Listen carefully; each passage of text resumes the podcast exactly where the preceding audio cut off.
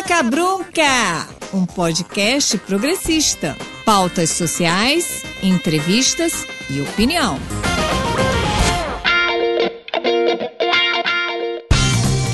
E aí, Cabruncas, tudo jóia? Meu nome é Estela Tó e esse é o terceiro episódio do podcast Fala Cabrunca, uma parceria da Band FM com o site Urural. Nessa temporada, o Fala Cabrunca vai ter um episódio novo todo sábado. Fica ligado, hein, gente? A partir das 9 horas da manhã. E você pode ouvir esse podcast quantas vezes quiser e também compartilhar, e deve compartilhar quantas vezes você quiser. O Fala Cabrunca fica disponível no site Rural, no Spotify, Deezer e também nas plataformas Google Podcast e iTunes. Estamos vivendo uma fase de muito estresse, né? A gente tem que ficar em casa, para quem tem esse privilégio, né, de ficar em casa. Estamos tendo que lidar com as nossas questões e com tantos absurdos que a gente tem acompanhado aí pelos meios de comunicação. Nosso cenário político aqui no Brasil está cada vez mais complexo e tornando-se um caminho minado a cada dia. Diante disso tudo, a gente acaba cometendo alguns equívocos, repetindo frases e expressões que reforçam padrões extremamente equivocados que só nos prejudicam enquanto uma sociedade democrática. E é por isso que o tema desse podcast é O Presidente Não é Louco. Para esclarecer essas e muitas outras questões ligadas à psique, eu vou conversar agora com a Cláudia Prudêncio, a psicóloga especialista em psicologia da saúde e a minha amiga desde os tempos de liceu. Claudinha, é uma alegria ter você aqui. Seja muito bem-vinda ao Fala Cabrunca. Primeiramente, eu queria agradecer esse convite feito pela Estela, né, amiga de longa data. É um prazer estar aqui falando com todos vocês, ter essa oportunidade de poder falar um pouquinho, né, sobre a loucura, né, e o porquê do presidente não ser louco, né? E é isso. Cláudia, então explica pra gente por que afirmar que o presidente é louco é um grande problema social. Durante muito tempo, é, os loucos eles sempre tiveram uma imagem de um ser perigoso, né? E aí historicamente esses loucos eles sempre foram enclausurados em manicômios, né? Excluídos da sociedade, né? É, proibidos de fazer parte desse convívio social e é, também muito por conta dessa ideia de que o louco ele é perigoso. E aí quando a gente diz né, numa tentativa de numa tentativa de criticar o nosso presidente, que ele é louco, que ele não poderia estar ali, que a gente que tem que tirar ele de lá porque ele é louco e ele não sabe o que diz, a gente acaba reforçando essa ideia de que o louco ele é alguém que ele não pode primeiro né que ele é alguém que ele não pode estar em sociedade que ele precisa estar é, trancafiado em algum lugar. E diz também né, que, que o louco ele não pode exercer, quando na verdade né, a loucura, hoje, né, após a questão da reforma psiquiátrica, a gente ainda não conseguiu é, fechar e acabar com os manicômios no Brasil, mas a gente, isso é um processo, né, e a gente continua lutando por isso, e a gente consegue perceber que os loucos, eles sendo bem tratados, né, eles com seu acompanhamento tudo, eles, eles podem e devem né, exercer a sua cidadania, circular pela cidade, fazer as suas coisas, enfim. É, e quando a gente acaba também falando isso, a gente acaba tirando essa responsabilização do presidente. Ele sabe sim o que ele diz, aquilo ali não é um delírio, não é um ato de loucura, né? não, é, não é uma manifestação da loucura. É alguém que sabe sim o que diz e que realmente acredita que aquilo ali de que vidas não importam, né, de que existem outras coisas que precisam ser priorizadas. Por isso a gente precisa tomar muito cuidado com esse tipo de discurso. É sim, Cláudia. E eu confesso que eu falei essa besteira há pouquíssimos dias, porque realmente a gente acaba repetindo o padrão. E como né, na introdução do podcast, a gente está num momento de muito estresse, vivendo é, né, sobre uma quarentena jamais vista assim, aqui no Brasil. Então, é muito possível e muito provável que a gente acabe realmente repetindo. Na verdade, repetir padrão é uma questão social, né, Claudinha? Por que, que a gente repete padrões e aí acaba falando essas frases e expressões como ah, tem que interditar fulano? Por que, que isso acontece assim? Isso acontece, Estela, porque assim, a gente cresce, né? É todo um processo de desconstrução que a gente tem que fazer acerca de várias coisas. A gente cresce ouvindo certas frases, né? Seja dentro de casa, seja no trabalho, na própria mídia, na própria televisão, novelas, entretenimento. E aí aquilo ali a gente vai, né, construindo o nosso modo de ver o mundo e aí a gente acaba naturalizando certos fenômenos, né?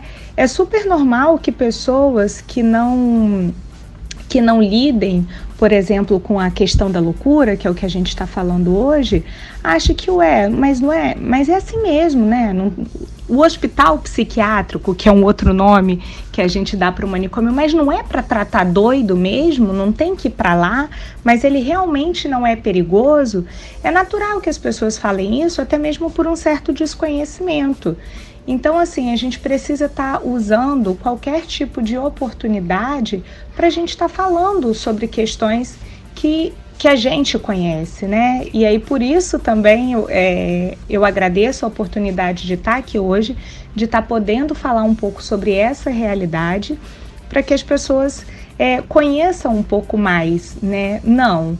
É, um hospital psiquiátrico, um manicômio não é lugar de tratar, são instituições totais, muitas vezes violentas, né? E a gente tem que, que desconstruir mesmo essa ideia de que os loucos eles são pessoas perigosas para nossa sociedade, de que eles não podem conviver com a gente.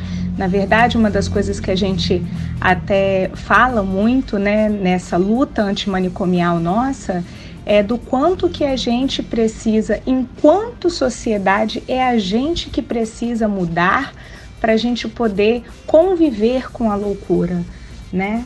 Eu lancei, Cláudia, lá no meu Instagram, o arroba Estelator, me seguem lá, galera, que você estiver ouvindo aí, e pedi para que as pessoas pudessem comentar sobre esse tema, né, sobre essa afirmação que o presidente não é louco.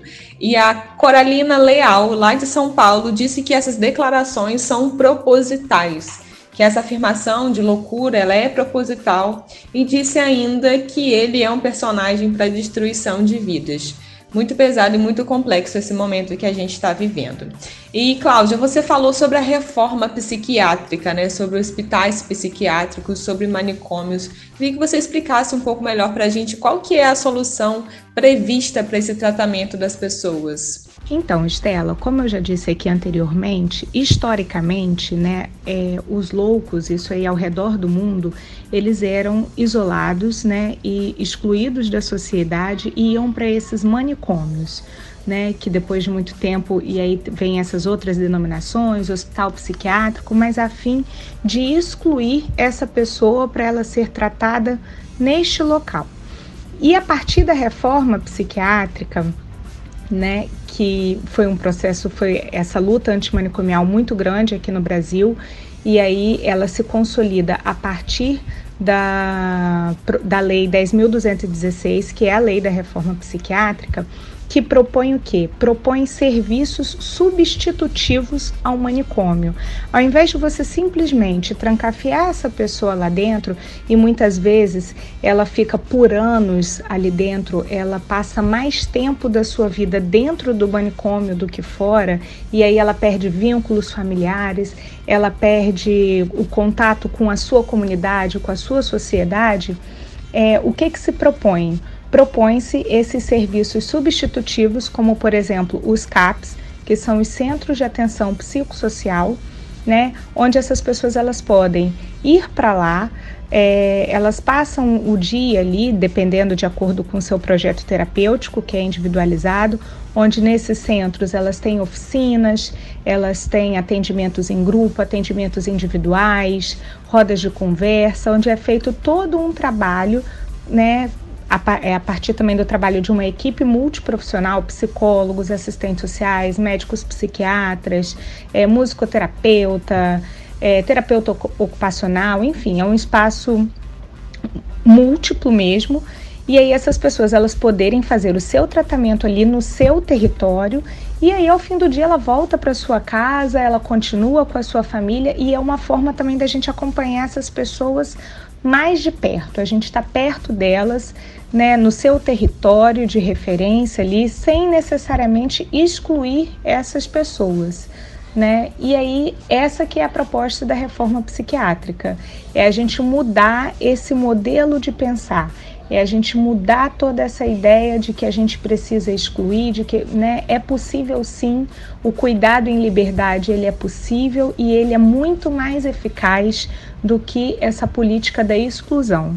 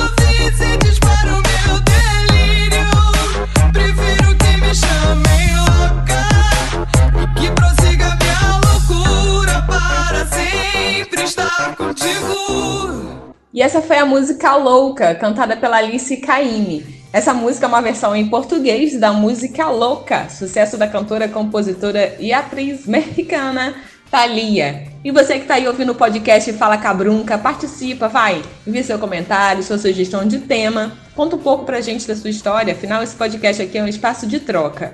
Você pode mandar mensagem pra mim pelo Instagram, meu arroba é e no Facebook você me encontra como Estela Tó Freitas, com S e dois L's. Toda semana, antes de gravar o Fala Cabrunca, eu vou lançar um tema lá no Instagram para você poder deixar sua pergunta, sua opinião, para a gente poder interagir. E olha, uma dica de filme, anota aí. Uma produção brasileira, o filme Nise o Coração da Loucura, dirigido por Roberto Belliner e estrelada pela atriz Glória Pires. O filme conta um trecho da vida da psiquiatra alagoana Nise da Silveira, que foi a única mulher a se formar em 1931 na Faculdade de Medicina da Bahia, uma turma com 157 homens. E esse já seria um feito e tanto, né? Mas a Nise da Silveira revolucionou o tratamento das doenças mentais junto com o médico Fábio Sodré, dando aos pacientes a oportunidade de se expressarem artisticamente. E eu não vou dar spoiler, quem já viu, assista de novo, quem não viu, vai lá e vê o filme. Esse filme é um drama lindíssimo que expõe o quanto a gente ainda está distante de entender a loucura. Cláudia, pegando o gancho da Nise da Silveira, você desenvolve um trabalho super bacana no CAPES de São João da Barra, né? Conta um pouco pra gente desse projeto, dos resultados e benefícios de um tratamento adequado. É isso mesmo, Estela. Eu sou psicóloga do CAPS de São João da Barra. E os CAPs, de modo geral, né, eles são esse equipamento principal nessa, nesse modelo substitutivo, né, que retira o hospital psiquiátrico do centro do tratamento e, né, e pulveriza esse cuidado em todo o território, sendo o CAPS um desses protagonistas aí nesse cuidado. Né? E aí o trabalho, ele é um trabalho, acho que o principal benefício desse trabalho é o fato desse cuidado ele ser feito no território, né? É ele ser feito sem, é, muito, permitindo com que essas pessoas elas continuem no seu território, elas continuem próximas às suas famílias, elas não percam esse vínculo familiar, né? Coisas que a gente ainda hoje aqui no Brasil a gente também tem um movimento muito de reinserção social, né? É, a partir da questão da desinstitucionalização de pessoas que viveram suas vidas no manicômio. Aqui na cidade de Campos dos Goitacazes, né, por exemplo, é uma cidade manicomial. A gente teve dois é, hospitais psiquiátricos muito tempo na cidade, o Henrique Roxo e o João Viana. O Henrique Roxo ele já foi fechado e aí a gente às vezes se pergunta, né? E aí, para onde vão todas essas pessoas? E aí a gente é, tem todo esse trabalho né, de reinserir essas pessoas na sociedade. Essas pessoas elas vão para dispositivos né, que também fazem parte desse modelo substitutivo, que são as, as residências terapêuticas, por exemplo, né? Essas pessoas elas são acompanhadas, elas moram nessa casa, mas tem toda a equipe do CAPS, tem toda uma equipe de desinstitucionalização que dão um suporte para essa pessoa é, voltar a viver em sociedade. Mas assim, voltando a falar um pouco mais do CAPS, a gente trabalha muito com essa pegada da promoção de autonomia, da inserção social, do cuidado, né? E principalmente nessa questão da, da autonomia também dessas pessoas para que elas possam é, serem protagonistas da sua própria história mesmo. E Cláudia, a gente vive aí numa grande dialética, né? Entre ser uma pessoa normal e ser uma pessoa louca, né? Porque tem muita gente que prefere ser chamado de louco, porque é uma convenção social, acaba sendo uma convenção social, né, para alguns grupos que ser louco é ser uma pessoa que foge dos padrões, né, foge às regras. Muitos artistas, inclusive, são vistos como pessoas loucas, né? E quem não lembra, né, do Maluco Beleza. Mas afinal, Cláudia, o que é ser uma pessoa louca? Eu te pergunto isso para entender se esse termo é um termo médico, você vem trazendo o termo loucura, né? se é um termo médico ou se é um termo social. Então, Estela, eu quis usar aqui hoje, né, essa, esse termo mesmo, o louco, a loucura, né? Eu poderia estar falando aqui em esquizofrenia ou em esquizofrenias, porque tem várias, e aí esse é um termo mais da psiquiatria, é, ou pegando pela linha da psicanálise, que é a abordagem em que eu atuo, que seria a questão da psicose mas é, a, o termo louco ele sempre foi muito utilizado também de uma forma muito pejorativa. Né? E como eu falei já desde o início, muito associada à questão de uma periculosidade e tudo mais. E por isso eu faço questão, né? Eu trabalho com loucos, né? E loucos não são perigosos via de regra, né? Eles, eles não têm, sim, eles né, têm algumas manifestações e podem ter é, comportamentos a partir disso daí, mas que isso, né, to todos nós estamos passíveis, né, a certas coisas da vida, né? E a loucura, é para mim, eu, né, assim, vejo a loucura como um modo de ser, como um modo de estar no mundo, né? Real, sim, e isso não é uma questão, não quero estar tá aqui romantizando a loucura, porque não é isso. São pessoas que vivem num sofrimento psíquico muito grande mesmo. É extremamente angustiante. Só que não necessariamente é perigoso, né? A loucura de cada um ela vai se manifestar de alguma forma. E aí é, a gente também não pode generalizar, né? Eu não tenho como te responder aqui o que é loucura, né? Ao cuidar dessas pessoas, de várias pessoas que eu cuido, né, e que são loucos, mas cada um isso se manifesta de alguma forma. É, é, o sintoma, né, o, o a construção, esse delírio do sujeito, ele vai se expressar de algum modo. E é isso, é muito particular, é muito singular, né? Agora sim, eu gostaria de frisar mais uma vez, né? é, sendo é, o louco, ele sendo escutado, ele sendo acolhido, ele sendo cuidado, né, medicado também, porque é, é importante, a medicação ela tem o seu lugar no tratamento, um lugar muito importante também. É, é possível é, se tratar e estar aqui, convivendo entre todos nós. E isso daí que você falou realmente é tem muitos artistas e tudo, e aí a gente normalmente o louco quando ele. Tem até uma questão social aí, né? Porque quando é rico é excêntrico, né? O, é um artista, é aquela coisa da excentricidade. E aí, quando é ali o negro, o pobre, o periférico, é louco, né? E aí é perigoso, enfim. Então, assim, é no, eu usei muito essa expressão, muito nesse sentido da gente estar tá tendo a oportunidade de ressignificar.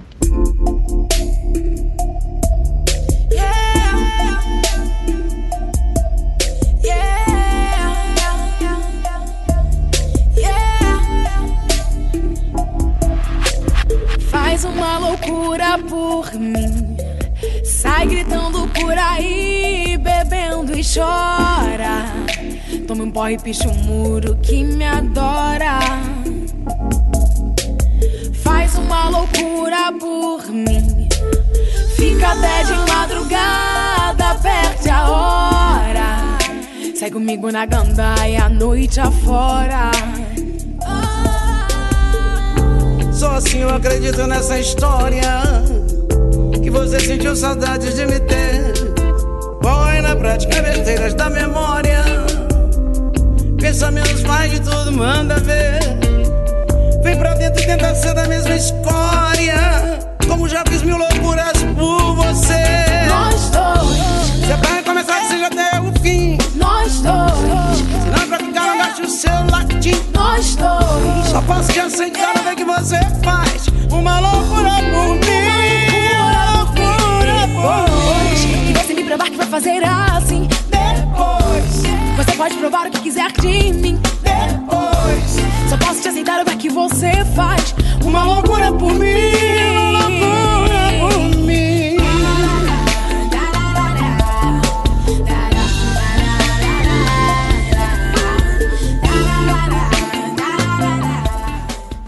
É sim, Cláudia, muitas reflexões, né, que a gente tem que fazer nesse termo de loucura e nessas questões todas, né? São muitas coisas que vão para além e eu já te agradeço por você estar trazendo todas essas questões. É, e eu gostaria, Cláudia, que você deixasse aqui duas dicas. Uma dica de filme para que a gente possa compreender melhor essas questões que você está trazendo e uma dica para a gente manter a saúde, para a gente poder de alguma forma relaxar nessa grande crise que a gente está atravessando nesse momento.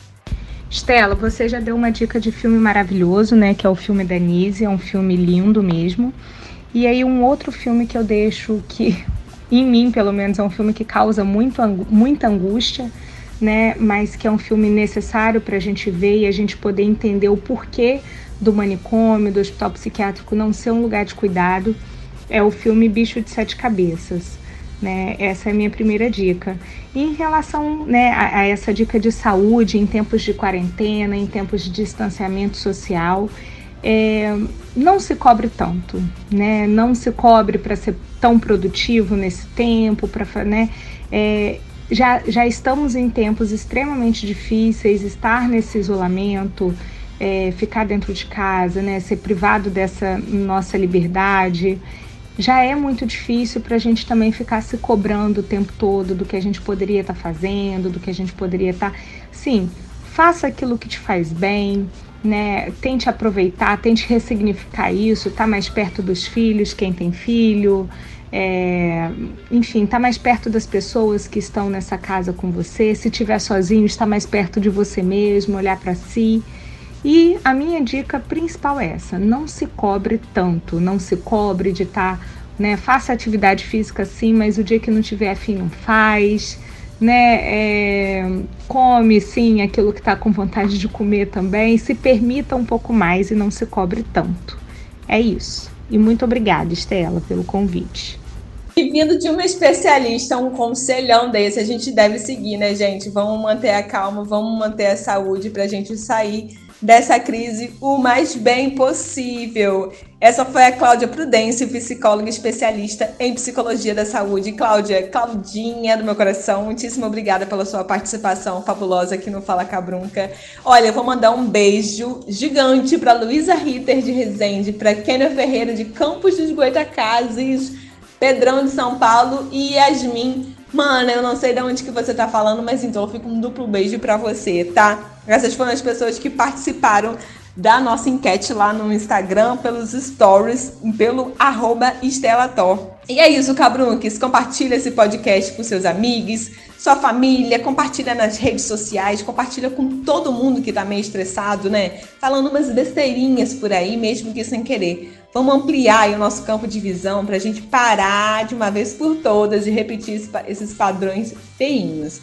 E é claro, né? Me dá um alô lá nas redes sociais, gente. Arroba Estelatol no Instagram, ou Estela Tó Freitas no Facebook, para eu saber que você está me ouvindo, para saber que você está gostando. Se não estiver gostando, você fala também. E lembrando que todo sábado sai um episódio novo do Fala Cabrunca a partir das 9 horas da manhã. Fique ligado! O Fala Cabrunca fica disponível no site Rural, no Spotify, Deezer e também nas plataformas Google Podcast e iTunes. Bora promover transformação? Bora! Beijo e até o próximo episódio.